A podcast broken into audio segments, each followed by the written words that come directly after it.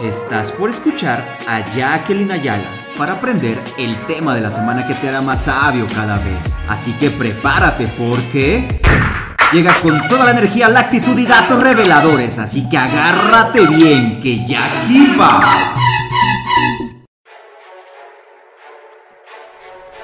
Este día enfrentarán a un ejército que se asume como invencible. Y es así porque no se había topado con mexicanos dignos. Mexicanos guerreros, como nuestros ancestros, como los que estamos reunidos hoy aquí. Recordando nuestra historia y las glorias del pasado. Recuerda, oh patria mía, en cada hijo hay un soldado. Nanita, pero es que a poco no estos gritos de guerra mexicana, de impulso, de motivación, de fortaleza, de sangre azteca, dan ánimo, a poco no, no sienten como cuando gritan esas cosas como adentro en la sangre mexicana, como ese ímpetu, esas ganas de, hacer y de poder y de, de mostrarle al mundo entero que México es mucho más de lo que se pueden imaginar. De la ceniza resurge el imperio mexicano. Pero bueno chicos, ¿cómo están? Yo les cuento que estoy muy bien. Perdónenme que no les haya grabado la semana pasada. Ay, perdón. Pero es que tengo una visita muy bonita esta semana conmigo y pues la verdad es que se me fue el tiempo y todo, ya saben, ¿no? La emoción de tener gente en casa. Pero bueno, chicos, ahora sí, vamos a seguir revelando los secretos. Pero ahora sí, con la continuación de la parte número 2 de los tratados de Bucareli, el mito detrás de la historia. Para los que no hayan escuchado el capítulo 1 de la temporada 12 y aquí va, les recomiendo que primero lo escuchen para que se enteren bien de la versión histórica de los hechos y posteriormente lo complementen con este y entiendan la parte negra de toda esta historia. Y bueno, haciendo un breve resumen, los tratados de Bucareli, pues recordemos que eran tres escritos, en los cuales los primeros dos, pues les llamaban convenciones. Realmente no eran escritos, más bien tratados, eran convenciones. Y en estas convenciones se establecían los daños que habían sufrido Estados Unidos a consecuencia de la Revolución Mexicana, así como daños causados en la segunda mitad del siglo XIX por ambos gobiernos. Y bueno, fue justo en el documento número 3, que son las minutas secretas que es aquí donde aparece la leyenda negra. Y si quieren saber el mito detrás de la historia, quédense conmigo para saberlo. Así que no se diga más y aquí va. ¡Viva México! ¡Pero viva México libre! Porfirio Díaz trajo paz, eso decían las noticias. Derroquen al dictador, estamos hartos de injusticia. Tomen todos sus fusiles, prepárense para la acción. Se escuchan por todas partes. ¡Viva la revolución!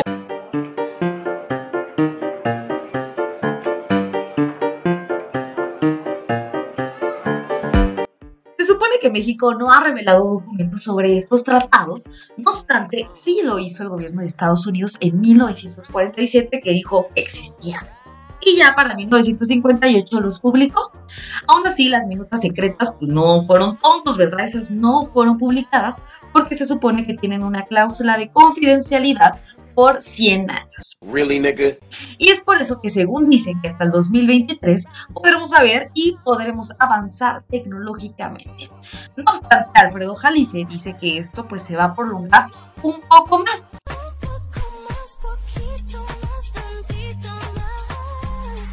Según yo, en otra fuente indicaba que había otra cláusula que decía que si se creía que aún no era el momento de revelarlo, podría extenderse hasta otros 50 años. O sea, imagínense, esto sucedería en, en el 2073, o sea, es demasiado. Y ahora sí, según la leyenda negra, Que en estas minutas secretas México se comprometía a no desarrollar ninguna industria tecnológica, bélica, aérea, marítima o industrial de importancia por el término de 75 añotes. Sí, escucharon muy bien. 75 años. Aunque, bueno, aquí hay una controversia porque si dura 100 años y lo quieren pro, prolongar, yo creo que no eran 75 años. De verdad es que hay tanta información que, que a veces puede cuadrar, a veces no, así que tal vez encuentren algunas fallas en toda la, la bibliografía, en datos o en fechas. pero pues bueno, realmente saben que estos son behind the scenes, entonces la información pues no es totalmente um, oficial. ¿No? Así que por eso existen estas controversias que se tornan muy favorecedoras para aquellos historiadores o personas que creen que Leyenda Negra de los Tratados de Bucareli es pura fantasía. Pero bueno, aquí vamos a hablar de las dos versiones, así que continuamos. Así que si México detenía su desarrollo tecnológico durante los primeros 75 o 100 años, pues esto le aseguraba a Estados Unidos que México no establecería ningún acuerdo con las potencias bélicas de la órbita, que si se acuerdan bien, Alemania pues ya nos había hecho ojitos, ¿verdad? A través del telegrama Zimmerman, pues la alianza con ellos en la Primera Guerra Mundial nos iba a devolver nuestro territorio norteño vendido por el queridísimo Santa Ana a los Estados Unidos. Ahora bien, veamos algunas de las filtraciones que se han hecho acerca de estos tratados. Así que las enumeré pues para que nos queden más claritas, ¿verdad? Y vamos con el punto número uno.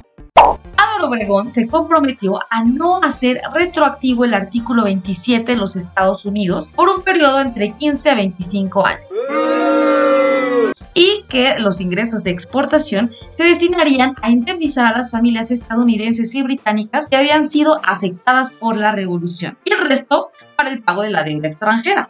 Además, se comprometía a no extraer petróleo de la zona fronteriza de Texas, específicamente de la cuenca de Burgos, que es un pedazote. Oh. Si lo ven en mis redes sociales, les puse algunas de las imágenes que van a de estos puntos para que tengan una mayor referencia de qué se trata. Y ahí justamente les pongo el mapita que delimita la cuenca de Burgos y van a ver que es un montón. Y bueno, Vamos con el punto número 2. Una vez transcurrido este tiempo en México, establecer una legislación petrolera, o sea, entre 15 y 25 años después. Y, ¿se acuerdan bien? Justo sucedió en 1938 con Lázaro Cárdenas, la expropiación petrolera. O sea, 15 años después. Oh. Otro punto en esta misma cláusula indicaba que el 80% de los suministros de la nueva paraestatal que crearía México, o sea, Pemex deberán ser comprados hacia los Estados Unidos por tiempo indefinido. O sea, nosotros llegamos a poder construir nuestras propias refinerías y nuestras propias cosas, pero siempre y cuando le compráramos todo el material a pues, nuestro vecino del norte, ¿verdad? Qué conveniente, muchachos. No tienes llenadera, tú de veras. Y bueno, el punto número 3 revela que el gobierno mexicano debía regresar el sistema ferroviario a Estados Unidos, imagínense nomás, el cual había sido adquirido durante el porfiriato en 1907. Porfirio Díaz trajo paz, eso decían las noticias de Roquena dictador, estamos hartos de injusticia. No obstante la deuda y destrucción del sistema de los vagones del ferrocarril y todo eso causados por la Revolución Mexicana, pues ya habían mermado pues esa inversión y pues no estaban en tan buenas condiciones, lo cual acumulaba 242 mil millones de dólares o algo así como 4.200 millones de dólares al tipo de cambio actual. Tanto, a ninguna empresa estadounidense en ese momento pues le interesaba pues, realmente hacer efectiva esta cláusula, ¿no? Pero realmente pues le veían un interés y una inversión a largo plazo bastante atractiva. Así que decían, pues mira, de aquí a que los arreglen, pues que lo usen los mexicanos. Cuando México ya se ponga las pilas y poco a poco los empiece a arreglar, pues ahora sí nos los podrán vender a precio preferencial. ¿Qué es lo que quiere la nena? ¿Qué va a pedir la princesa? ¿Qué se le antoja la reina? ¿Qué quiere la niña fresa? Y bueno, si nos remontamos a la historia, realmente vemos que así ha sucedido desde los gobiernos de Ernesto Cedillo y posteriormente con Fox Quesada. Pues ahora todo el sistema ferroviario está en manos de empresas extranjeras. ¡Qué tristeza, de verdad! Ferromex, Ferrosur, adiós adiós, ya no pertenece a inversión mexicana, solo extranjera y eso la verdad que sí me pone muy triste. Y bueno, vamos con el punto número 4. Debido a la deuda de la industria ferrocarrilera, se estima que por décadas del crecimiento mexicano por lo que México se obliga a sustituir gradualmente el sistema de ferrocarriles de pasajeros por una red carretera nacional, cuyos suministros para su construcción debían de ser adquiridos obviamente a empresas americanas. De igual manera, los vehículos de transporte también debían de ser comprados hacia Estados Unidos, al menos en un 80%. ¿Qué es lo que quiere la nena? ¿Qué va a pedir la princesa? ¿Qué se le antoja a la reina? ¿Qué quiere la niña fresa? Y bueno, Si miramos hacia atrás, veremos cómo poco a poco se fueron cerrando las rutas y equipos para transportar personas, el cual era el método de transporte más económico y asequible para los mexicanos, y que realmente no existe una razón plaudible por la cual dejó de funcionarse, más que el gobierno le restó importancia y pues lo dejó, eh, pues no se modernizara, no se industrializara y pues no pasara absolutamente nada con ellos. Y pues bueno, ahora únicamente lo utilizamos para carga y solamente existe uno, que es el Chepe, el cual por cierto tengo muchas ganas de visitar, pero pues su objetivo es meramente turístico. Así que pues bueno, ahí que les digo. ¿No? Ahora vamos al punto número 5. La prohibición de fabricación de motores de combustión interna. Sin embargo, cuenta la leyenda de la leyenda que durante la presidencia de López Mateos, el papá de Salinas, o sea, Raúl Salinas Lozano, el entonces secretario de Industria y Comercio, iba a negociar, o negoció más bien, con Estados Unidos la terminación anticipada de la cláusula en donde se prohibía a México construir industria pesada por los próximos 50 años, el cual debía determinar supuestamente en 1973, logrando iniciar la fabricación antes, o sea, un poquitito después de 1964. O sea, la verdad es que tampoco fue la gran negociación, o sea, la verdad. Es como si dijeras que ya deshaces los tratados de Bucareli a dos años y medio de que se acaben. O sea, es lo mismo. Y bueno, pasando al punto número 6. Se establecía un fondo especial para que las exportaciones agrarias hechas a ciudadanos americanos pues se cobraran con nada más y nada menos que bonos públicos de la deuda mexicana. con un interés además del 5% anual, razón por la cual el campo mexicano nunca tuvo recursos para invertir y desarrollar tecnología, pues la deuda era muy grande, incluso menciona la leyenda negra, que Estados Unidos le dijo a México, pues mira, si no te alcanza para pagarme todo lo que me debes, pues réstale presupuesto a la educación y así sigue cubriendo mis cuotas, ¿no? Muy bonito, muy bonito, ya saben que ganando como siempre. ¿Qué es lo que quiere la nena? ¿Qué va a pedir la princesa? ¿Qué se le antoja a la reina? ¿Qué quiere la niña fresa? Y bueno, el punto número 7. Después de 25 años, México estará en libertad de llevar a cabo procesos de industrialización que más le convengan. Sin embargo, México le otorga a Estados Unidos la libertad de administrar esas industrias. Si es que, claro, a Estados Unidos le interesa, ¿verdad? Entonces, un ice cream de perdido, ¿no? Ahora bien, aquí hay un poco de, ah, ¿cómo decirlo? De disparidad con lo dicho anteriormente, ¿no? Porque si después de 25 años entonces nosotros podíamos construir industria, ¿por qué nos estamos esperando los 100 años? ¿O acaso no eran 75 años? No lo sabemos. Realmente de verdad que la información es muy confusa.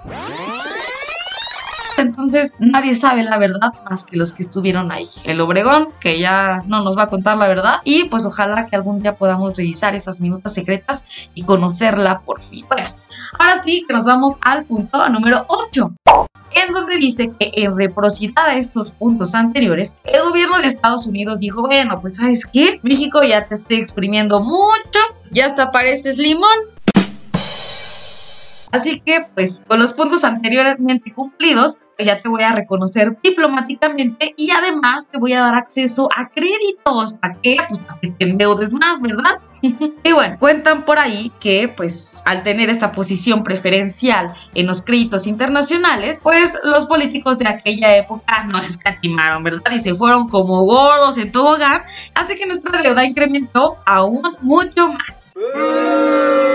El punto número 9 dice que ambas partes se comprometen a mantener estos acuerdos bajo los más estrictos estándares de confidencialidad durante 100 años, a partir de la fecha en que se reconozca a México diplomáticamente. Y si ambas partes lo consideran pertinente, podrán alargarlo por 50 años. ¡My gosh! Really, nigga? Y bueno, otras fuentes dicen que 25 años, así que no lo sabemos, ¿verdad? Vamos a esperar si en el 2023 esto se revela, si no, pues hasta el 2000 73, ya veremos, ya veremos, ¿no? Y viene el punto número 10.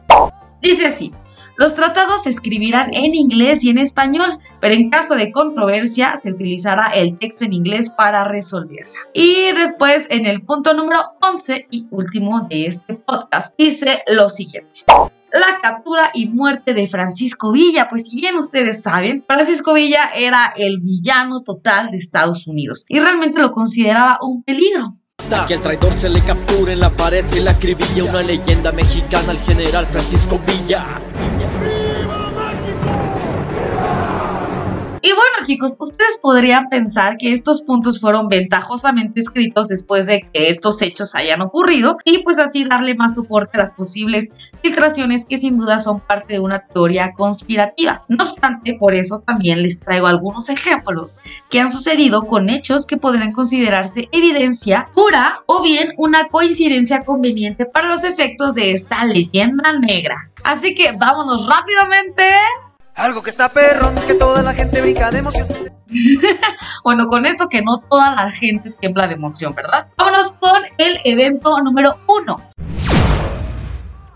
es en 1978 donde la Secretaría de Marina, junto con el Instituto Politécnico Nacional, diseñó y construyó el avión Tonatiuh MX-1, el cual era un avión monomotor ligero para dos tripulantes y tenía una velocidad de 195 kilómetros por hora. Y además, no solo eso, era 35% más barato que su equivalente extranjero, un Piper PA-18. Realmente no encontré evidencia de por qué se dejó de fabricar. Incluso las herramientas para la reconstrucción de este avión también tuvieron que ser desarrolladas en nuestro país para poder lograr la fabricación total de este avión. Así que creo que sí teníamos potencial para seguir con nuestra propia industria. Pero pues bueno, eso no se dio, simplemente no se siguió produciendo ni incentivando la industria, así que dejamos nuestro desarrollo aeroespacial de un lado. Así, así como lo escuchan chicos, el evento número 2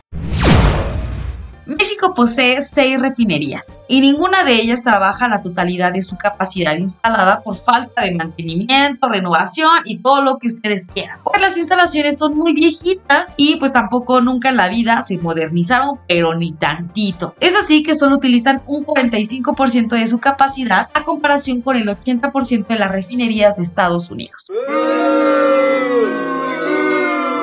O sea, prácticamente el doble, ¿no? Y ahora, a mí, mi, mi humilde punto de vista personal, tampoco creo que hacer una nueva refinería contribuya en un cambio significativo. Creo que una mejor opción pudo haber sido invertir en las que ya tenemos para darles el mantenimiento adecuado, renovarlas y así puedan operar en una, pues si no en su total capacidad, pues sí a cubrir un 80, 70, 90% de su aprovechamiento o bien en invertir en energías renovables que son el futuro. Además, siendo México uno de los países más privilegiados para potencializar esta industria. Recuerden que no lo que funcionó en el siglo pasado va a funcionar este siglo. Y peor aún, algo que no está potencializando una evolución hacia el futuro de nuestro país. Y por último, tengo otro claro ejemplo porque este es de verdad un súper gran ejemplo del caso Mastreta. El auto deportivo mexicano concebido y fabricado 100% Azteca Rules. Es como bien lo indican las cláusulas secretas de los tratados de Bucareli, México solo debe ser un humilde ensamblador, más no un potencial fabricante y creador, aunque realmente también se le atribuye que tuvo una muy mala administración financiera interna y que fue eso, más bien que otro detonante, lo que llevó a Mastreta a quedarse solo para la historia. Pero lo que sí es real es que el programa americano Top Gear destrozó ferozmente a nuestra gran joya deportiva mexicana, llamándolo la tortilla. Y burlándose abiertamente no solo del coche, sino de nuestro intelecto, nuestra cultura y gastronomía mexicana. En mis redes sociales les dejé el video donde hacen una mofa de nuestro querido Mastreta, lo cual de verdad evidencia lo cretinos que son estos muchachones que aparecen en ese video. Así que vamos a escuchar una parte de este audio y el completo lo podrán apreciar en mi Facebook aquí va. Así que vayan y métanse y denle un likecito ahí. ¿Sale? Ahí va a aparecer con subtítulos para que los que no sepan muy bien inglés, pues le entiendan perfectamente lo que dicen estos señores. Listen, have you ever wanted a Mexican sports car? Yes, I have. Well, it's good news because there is one, and here it is, and it's called the tortilla. It's is not. It is not called the Tall tortilla. What is it called? I can't remember. It's something a bit. So you just made up the name. Yes, I tortilla. did. There you go. I've forgotten. Why Sorry. would you want a Mexican car? Because cars reflect national characteristics, don't they? So German cars are sort of very well built and ruthlessly Yeah. efficient. Italian cars are a bit flamboyant and quick. Mexican cars just going to be a lazy, feckless, flatulent opening stops, leaning against a fence asleep, looking at a cactus with a blanket with a hole in the middle on as a coat. It's, it's interesting because they, they can't do food, the Mexicans, can they? Because it's all like sick with cheese on it. I mean, Refried sick. yeah, refried sick. How much is this Mexican sports car? The refried Mexican sports car is £33,000.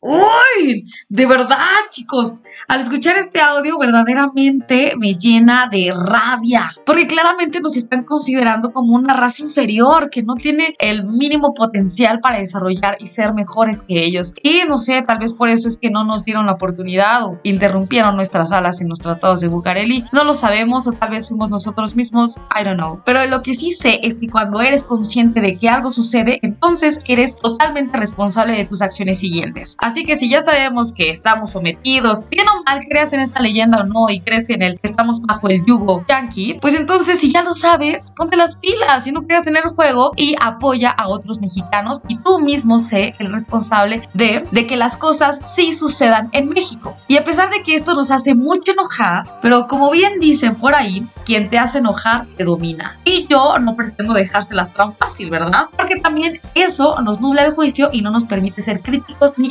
analíticos. Así que chicos, ya conociendo estas dos versiones de la historia, la que está en líneas y la que está entre líneas, ¿ustedes por cuál votan? ¿Cuál creen que sea la verdad? ¿La 1, la 2? Tal vez puede ser una mezcla de ambas. Se dice que este tratado es una copia del Tratado de Versalles para responsabilizar y sentenciar a Alemania después de la Primera Guerra Mundial y pues así evitar que ésta se siguiera desarrollando y volviera a ser una amenaza para el mundo. No obstante, ahora vemos que Alemania, a pesar de haber perdido y pagado muchísimas multas y daños ocasionados por ambas guerras, siguen en pie, fuerte, con una sociedad responsable, cuidadosa y comprometida con su país y que además ahora es ella que sostiene en gran parte a la Unión Europea. Así que pues se los dejo de tarea chicos. Saben que este podcast es meramente informativo y ustedes pueden hacer sus propias conclusiones sobre lo que aquí les comparto, mostrándole ambas partes de la historia para que ustedes puedan hacer sus propias reflexiones y formularse sus propias respuestas. Porque ¿saben qué creo chicos? Creo que cada vez perdemos más nuestro sentido crítico y analítico, incluso en los exámenes. Ya todos son de opción múltiple. A diferencia en Europa, donde te piden que hagas ensayos eh, en tus exámenes, más o menos de unas dos, tres cuartillas con toda la información del semestre, en vez de en parciales como aquí. Lo que obliga a tener una mayor retentiva de información, una mayor capacidad de desmenuzar la información y encontrarle una loca o una explicación más allá de la que leíste o aprendiste. Y esta capacidad de análisis, a mi punto de vista, es la que nos puede separar de resucitar como Alemania o seguir como borregos. Así que chicos, de verdad, cuéntenme cuál escenario creen que sea el que más les convence. El número uno es el que dice que los tratados de Bucareli eran meramente un pacto de caballeros en donde solo se comprometía a Obregón, pero no a sus sucesores, lo que evidentemente deja en tela de juicio a la idiosincrasia mexicana postrevolucionaria, donde el 80% de nuestra población era campesina y carecía de educación. Estábamos también muy endeudados con otros países y pues realmente nunca tuvimos una planeación homogénea que le diera dirección a nuestro país. Así que crecimos y nos desarrollamos como pudimos y entendimos, dejando de un lado nuestro sentido competitivo y conformándonos con lo primero que lográbamos en obtener y que fuera funcional, olvidándonos de dignificar nuestro trabajo, nuestro entorno y a nosotros mismos. Porque de verdad yo soy fiel creyente que el que dignifiquemos nuestras profesiones, cualquiera que sea, albañil, plomero, electricista, abogado, médico, incluso estudiante, de verdad ¿Cuántos compañeros no han escuchado que se sienten más inteligentes o mejores que el resto por no esforzarse y aún así tener buenos resultados? El típico de, ay, pues ni estudié, ni hice tareas y saqué 10 o 9, ¿no? O sea, lamentablemente ese concepto se va volviendo parte de ti y aunque en la escuela te funcione el no esforzarte y así tener una buena nota, o una nota aceptable o algo funcional, en la vida real, pues la verdad es que no te va a alcanzar. Tendrás que esforzarte para tener buenos resultados. Pero como no estás acostumbrado a esforzarte desde la escuela, entonces te conformas con las cosas que solo sean funcionales y no te esmeras en mejorarlas o peor aún, que ni siquiera se te ocurra hacerlo. De verdad, en otros países hasta por colocar un ladrillo tienes que tener una certificación y eso es parte de la dignificación del trabajo. Hay estándares, la gente se esmera por tener reconocimientos o certificaciones, eh, pulir su trabajo. En cambio acá, pues es lo que quieras, como quieras, como le entiendas. Es parte de la planificación y de la homogenización de estándares. Así que bueno, creo que también es parte del problema que tenemos en nuestro país. O también es muy válido que pienses en el punto número dos, el escenario número dos, que todo es culpa de Estados Unidos y del consenso de Washington. Si no saben cuál es el consenso de Washington, que fue algo que sucedió también muchos años más tarde, pero que sin duda ha afectado nuestras finanzas con más endeudamiento. Eh, y si no saben cuál es, escríbanme eh, en mis redes sociales si quieren que les haga un podcast de concepto de Washington. O también pueden decirme, ah, ya no quiero historias mexicanas o de historia, quiero de otros temas. También es muy válido, como ustedes me indiquen. Pero pues a lo que me refiero es que en este segundo escenario, pues la culpa no es de nosotros, sino del sometimiento que tenemos por entidades extranjeras. Y como les decía hace unos momentos, si fuera uno o dos, pues realmente si ahorita somos conscientes de que no tenemos un desarrollo tecnológico por X o por Y, digo, ya eso vale sobrando. Si somos conscientes de ellos, entonces somos responsables de modificarlos porque está en nuestras manos. Así que hay que ayudarnos, hay que esmerarnos y ser mucho mejor personas de lo que hicimos ayer. Chicos, quisiera que me escribieran en mis redes sociales JackieVa19 en Instagram o JackieVa en Facebook o bien envíenme sus comentarios en mi correo de JackieVa19 gmail para saber qué piensan, con cuál escenario se quedan, porque de verdad, en de esas opiniones a veces también hace que tu mente pues cambie, vire de ideas y pues tengas un repertorio intelectual mucho más amplio. Y ahora sí, chicos, yo sé, yo sé que fue un montononón de información, de verdad, que te da para un montón de cosas que pensar y reflexionar. Y bueno, yo solo espero que les haya gustado esta segunda parte, que ustedes hayan formado sus propias conclusiones y me las compartan y estén listos para iniciar ahora sí la próxima semana el especial de qué mello. Y, les pido que por favor dejemos de ser el peor enemigo del mexicano, dejemos esa frase atrás, que el mexicano es el peor enemigo del mexicano. Ya no queremos ser eso. Creo que somos bien buena onda y, que somos capaces de convertir ahora al mexicano en el mejor amigo del mexicano. ¿No creen ustedes también? Así que los quiero mucho, requete harto, pasen un excelente fin de semana, disfruten la última semana de octubre y nos vemos en noviembre. ¡Guácatelas!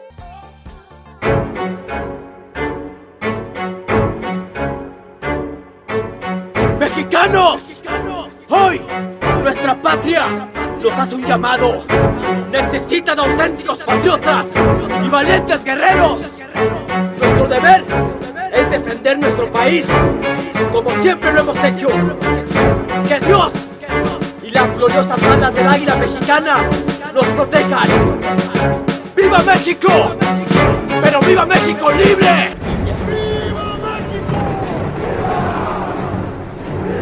Dijo Napoleón en un escrito iracundo Sin hombres como Morelos podría conquistar el mundo. Esta letra habla de historia, mi intención no es revivirla Mi intención crear conciencia para ya no repetirla. No se ocupa ser soldado ni militar en acción Para luchar por tu tierra, para luchar por tu nación. No necesito armas, mucho menos de las balas. Mi armamento es mi talento y las balas mis palabras. Hoy los tiempos han cambiado sin los mismos errores. Guerra, guerra, sin cuartel para todos los traidores. La violencia y la injusticia hoy azota la nación. Se combaten estos con unión y educación. Recordemos a los héroes y honremos su memoria. Mexicanos de estos tiempos, volvamos a hacer historia.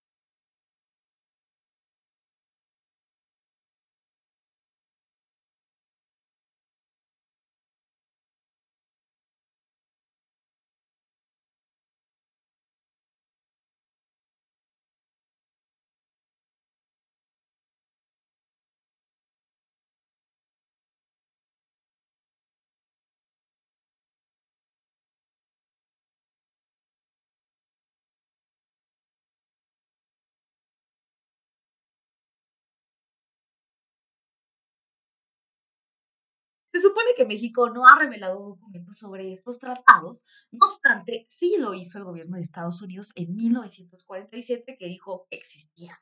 Y ya para 1958 los publicó. Aún así, las minutas secretas pues, no fueron tontos, ¿verdad? Esas no fueron publicadas porque se supone que tienen una cláusula de confidencialidad por 100 años. Y es por eso que según dicen que hasta el 2023 podremos saber y podremos avanzar tecnológicamente. No obstante, Alfredo Jalife dice que esto pues se va a prolongar un poco más.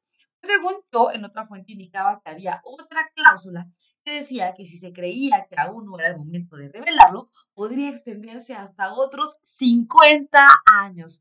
O sea, imagínense, esto sucedería en, en el 2073, o sea, es demasiado. Y ahora sí, según la leyenda negra, dice que en estas minutas secretas México se comprometía a no desarrollar ninguna industria tecnológica, bélica, aérea, marítima o industrial de importancia por el término de 75 añotes. Sí, escucharon muy bien, 75 añotes.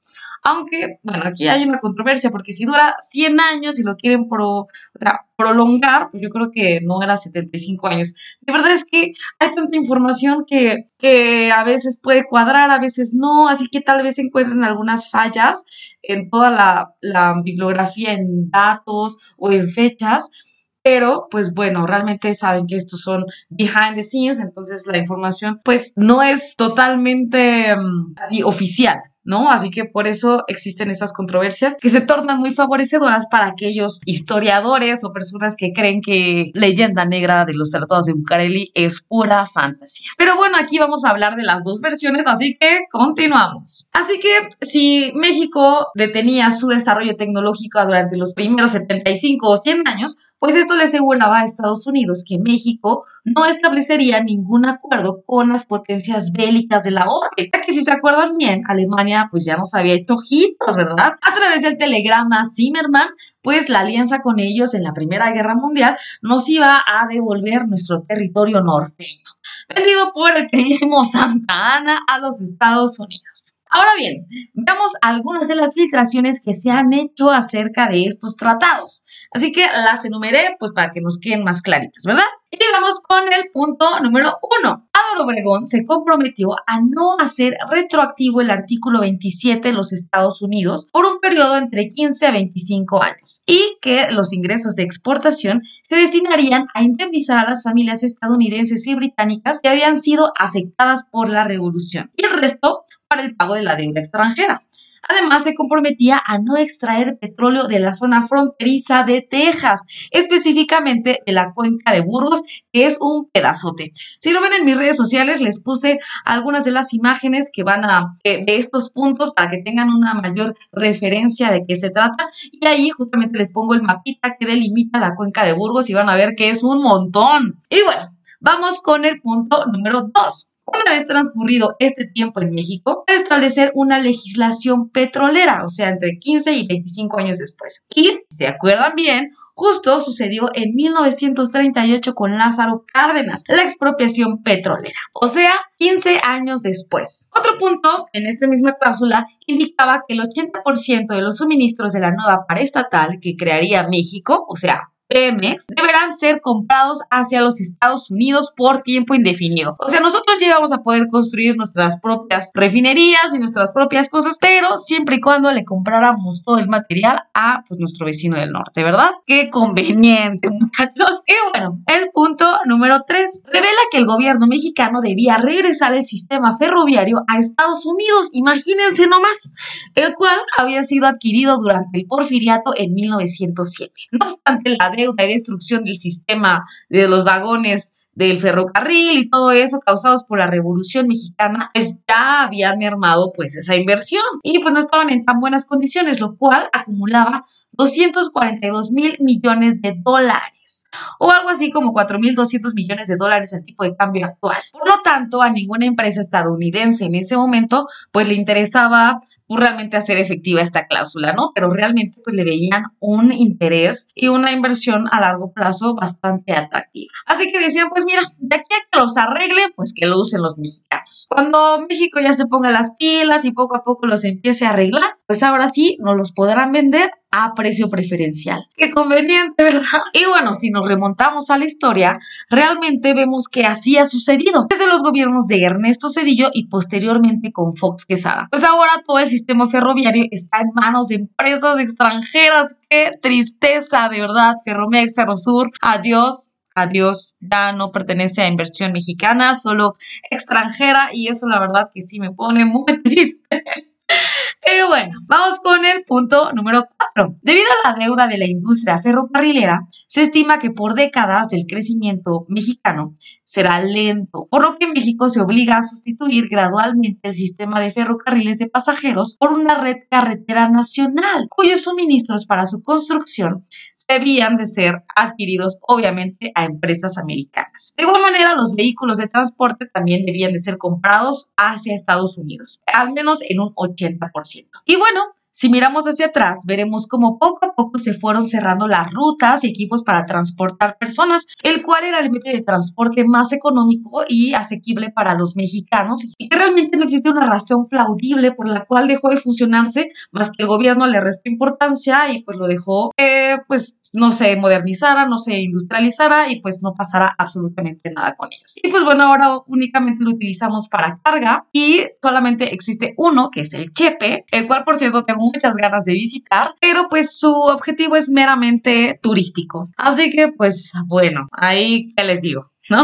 Ahora vamos al punto número 5, la prohibición de fabricación de motores de combustión interna. Sin embargo, cuenta la leyenda de la leyenda que durante la presidencia de López Mateos, el papá de Salinas, o sea, Raúl Salinas Lozano, el entonces secretario de Industria y Comercio, iba a negociar o negoció más bien con Estados Unidos la terminación anticipada de la cláusula en donde se prohibía a México construir industria pesada por los próximos 50 años, el cual debía de terminar supuestamente en 1973, logrando iniciar la fabricación antes, o sea, un poquitito después de 1964, o sea, la verdad es que tampoco fue la gran negociación, o sea, la verdad. Y bueno, pasando al punto número 6, se establecía un fondo especial para que las exportaciones agrarias hechas a ciudadanos americanos pues se cobraran con nada más y nada menos que bonos públicos de la deuda mexicana. con un interés además del 5% anual, razón por la cual el campo mexicano nunca tuvo recursos para invertir y desarrollar tecnología, pues la deuda era muy grande, incluso menciona la leyenda negra, que Estados Unidos le dijo a México, pues mira, si no te alcanza para pagarme eh, todo lo que me debes, pues réstale presupuesto a la educación y así pues, sigue cubriendo mis cuotas, ¿no? Muy bonito, muy bonito, ya saben qué, ganando como siempre. Y bueno, el punto número 7. Después de 25 años, México estará en libertad de llevar a cabo procesos de industrialización que más le convengan. Sin embargo, México le otorga a Estados Unidos la libertad de administrar esas industrias, si es que claro, Estados Unidos le interesa, ¿verdad? Ahora bien, aquí hay un poco de, ah, ¿cómo decirlo? De disparidad con lo dicho anteriormente, ¿no? Porque si después de 25 años entonces nosotros podíamos construir industria, ¿por qué nos estamos esperando los 100 años? ¿O acaso no eran 75 años?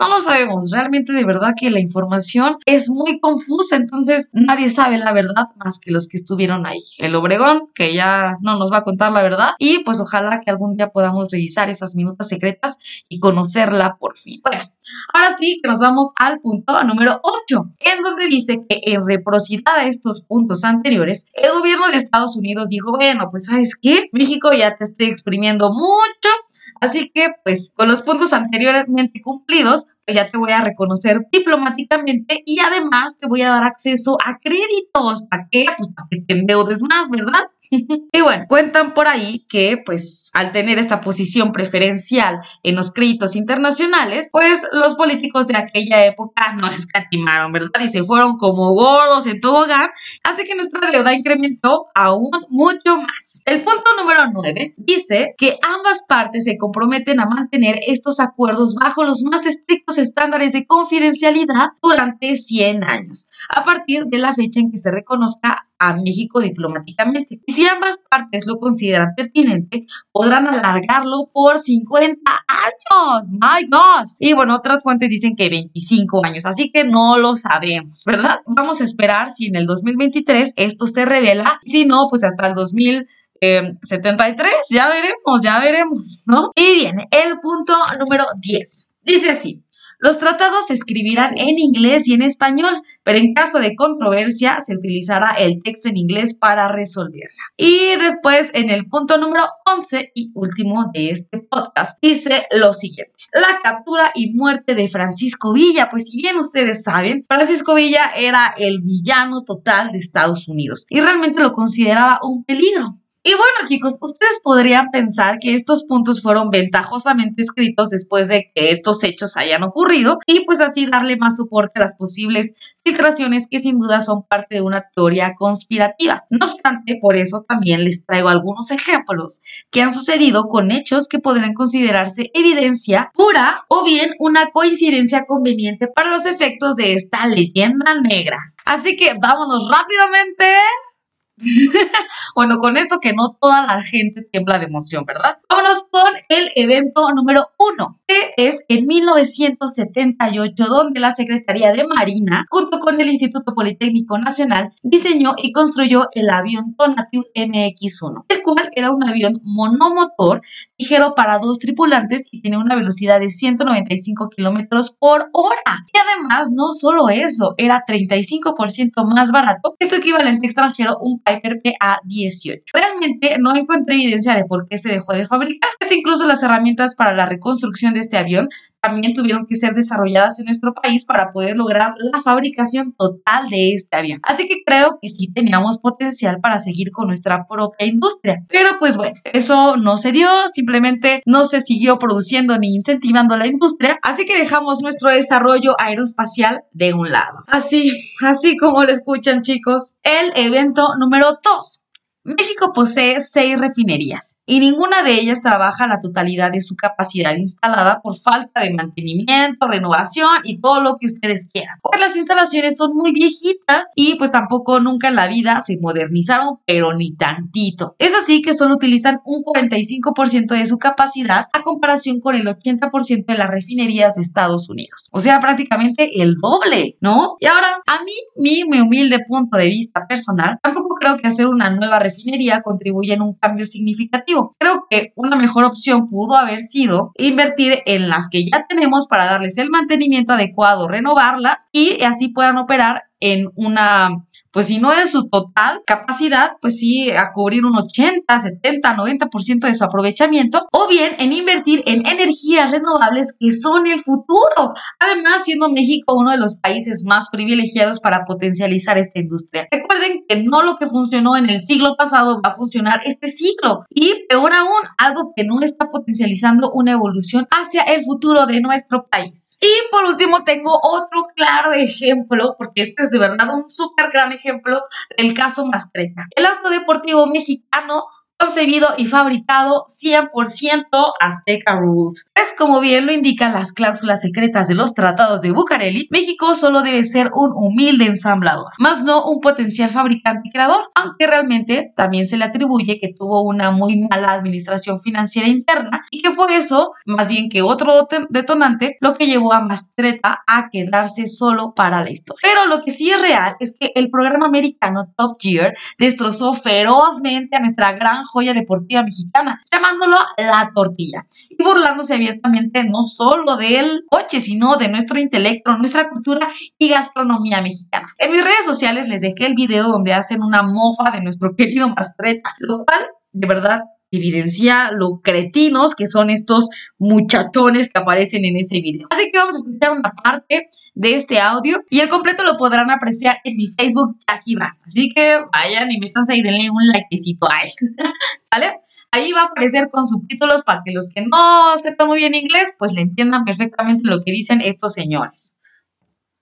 ¡Uy! De verdad, chicos, al escuchar este audio verdaderamente me llena de rabia, porque claramente nos están considerando como una raza inferior que no tiene el mínimo potencial para desarrollar y ser mejores que ellos. Y no sé, tal vez por eso es que no nos dieron la oportunidad o interrumpieron nuestras alas en los tratados de Bucareli. No lo sabemos o tal vez fuimos nosotros mismos, I don't know. Pero lo que sí sé es que cuando eres consciente de que algo sucede, entonces eres totalmente responsable de tus acciones siguientes. Así que si ya sabemos que estamos sometidos, bien o mal creas en esta leyenda o no y crees en el que estamos bajo el yugo yankee, pues entonces si ya lo sabes, ponte las pilas y no quedas en el juego y apoya a otros mexicanos y tú mismo sé el responsable de, de que las cosas sí sucedan en México. Y a pesar de que esto nos hace mucho enojar, pero como bien dicen por ahí, quien te hace enojar te domina. Y yo no pretendo dejárselas tan fácil, ¿verdad? Porque también eso nos nubla el juicio y no nos permite ser críticos ni analíticos. Así que chicos,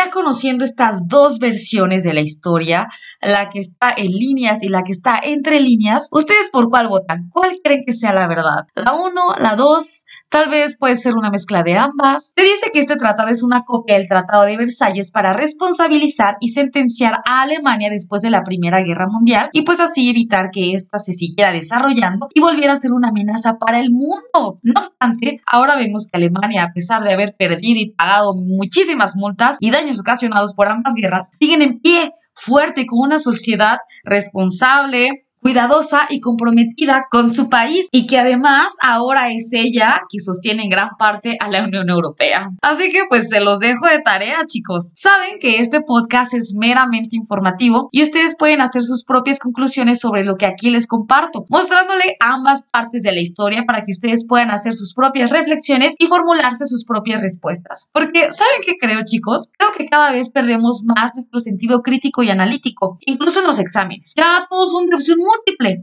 A diferencia en Europa, donde te piden que hagas ensayos eh, en tus exámenes, más o menos de unas dos, tres cuartillas con toda la información del semestre en vez de en parciales como aquí. Lo que obliga a tener una mayor retentiva de información, una mayor capacidad de desmenuzar la información y encontrarle una loca o una explicación más allá de la que leíste o aprendiste. Y esta capacidad de análisis, a mi punto de vista, es la que nos puede separar de resucitar como Alemania o seguir como borregos. Así que chicos, de verdad, cuéntenme cuál escenario creen que sea el que más les convence. El número uno es el que dice que los tratados de Bucareli eran meramente un pacto de caballeros en donde solo se comprometía a Obregón, pero no a sus sucesores, lo que evidentemente deja en tela de juicio a la idiosincrasia mexicana postrevolucionaria, donde el 80% de nuestra población era campesina y carecía de educación. Estábamos también muy endeudados con otros países y pues realmente nunca tuvimos una planeación homogénea que le diera dirección a nuestro país. Así que crecimos y nos desarrollamos como pudimos y entendimos, dejando de un lado nuestro sentido competitivo y conformándonos con lo primero que lográbamos en obtener y que fuera funcional, olvidándonos de dignificar nuestro trabajo, nuestro entorno y a nosotros mismos. Porque de verdad yo soy fiel creyente que el que dignifiquemos nuestras profesiones, cualquiera que sea,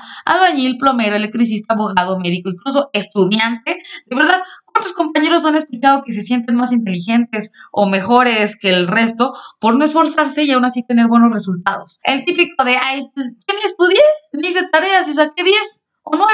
¿no? O sea, lamentablemente ese concepto se va volviendo parte de ti. Y aunque la escuela te funcione el no esforzarte y así tener una buena nota, o una nota aceptable o algo funcional, en la vida real, pues la verdad es que no te va a alcanzar. Tendrás que esforzarte para tener buenos resultados. Pero como no estás acostumbrado a esforzarte desde la escuela, entonces te conformas con las cosas que solo sean funcionales y no te esmeras en mejorarlas o peor aún, que ni siquiera se te ocurra hacerlo. De verdad, en otros países hasta por colocar un ladrillo tienes que tener una certificación y eso es parte de la dignificación del trabajo. Hay estándares, la gente se esmera por tener reconocimientos, sus certificaciones, eh, pulir su trabajo. en cambio acá, pues es lo que quieras, como quieras, como le entiendas. Es parte de la planificación y de la homogenización de estándares. Así que bueno, creo que también es parte del problema que tenemos en nuestro país. O también es muy válido que pienses en el punto número dos, el escenario número dos, que todo es culpa de Estados Unidos y del consenso de Washington.